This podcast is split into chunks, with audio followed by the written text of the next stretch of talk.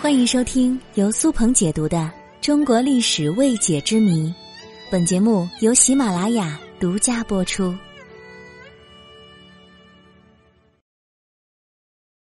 古代官员被抄家之后，家中的妻妾该怎么办呢？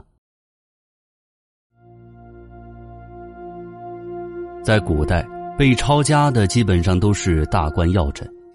并且他们都是犯下了大罪重罪，仅仅惩罚本人还不能解皇帝的心头之恨，于是皇帝就会下令抄家，就会没收他们的钱财、宅院等家产，同时牵连其家族成员，包括妻妾、老小、奴婢等等。其目的自然是想加大对这类人的惩罚力度，以儆效尤。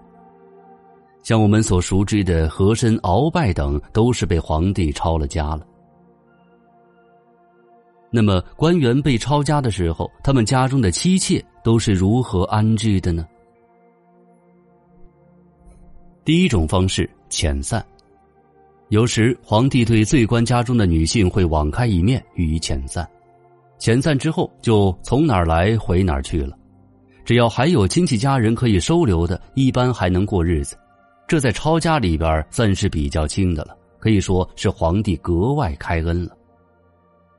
但是这些女人，她们过惯了优越的夫人生活，衣来伸手，饭来张口，让他们自谋生路、自力更生，确实有些困难。也有被遣散之后无处可去的，那就比较惨了。为了生存，也许会沦落到青楼，或者卖身给别人家为奴。运气好一点的，会被其他的官员看上，成为妻妾或者奴婢。第二种途径就是流放，将罪臣的妻儿老小发配流放到偏远并且条件极其恶劣的地方，让他们受罪。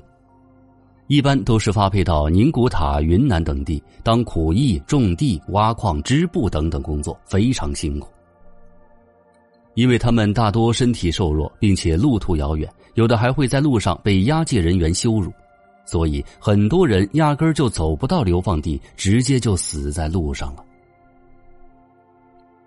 第三种方式就是教坊司，这是明代专门收留贪官污吏女眷的机构，和民间的风流之地没有太大差别，只不过是官方开设的。被抄家官员的女眷，如果被送到教坊司，就相当于入了官妓，供朝中大臣享乐。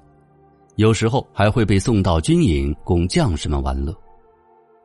可过去女性把贞洁看得非常之重，这官妓虽然前面加上了一个“官”字，是伺候当官的，但是它也属于妓女的一种。再有一部分宫里边装不下，就划拉到大臣的家里边，变成了大臣们的奴仆了。第四，沦为奴籍。在抄家之后，家中的所有女眷都降为奴籍，从此以后作为奴仆来侍奉主人，终此一生。这是比较常见的做法。被抄家的女眷作为奴隶收入宫中，做一些低贱又辛苦的活也有分散到各大臣家中为奴仆的，还有发配到边疆为奴的等等。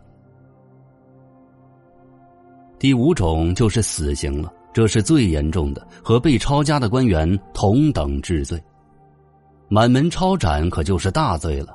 这样的官员一般是犯有叛逆或者十恶不赦的重罪，所以皇帝才会下令把家眷一起处死。所以说，如果被抄了家，家中的女眷的下场是非常之惨的。但是在没有被抄家之前，他们可是享受了荣华富贵呀。从这个角度来说，也算是公平的了。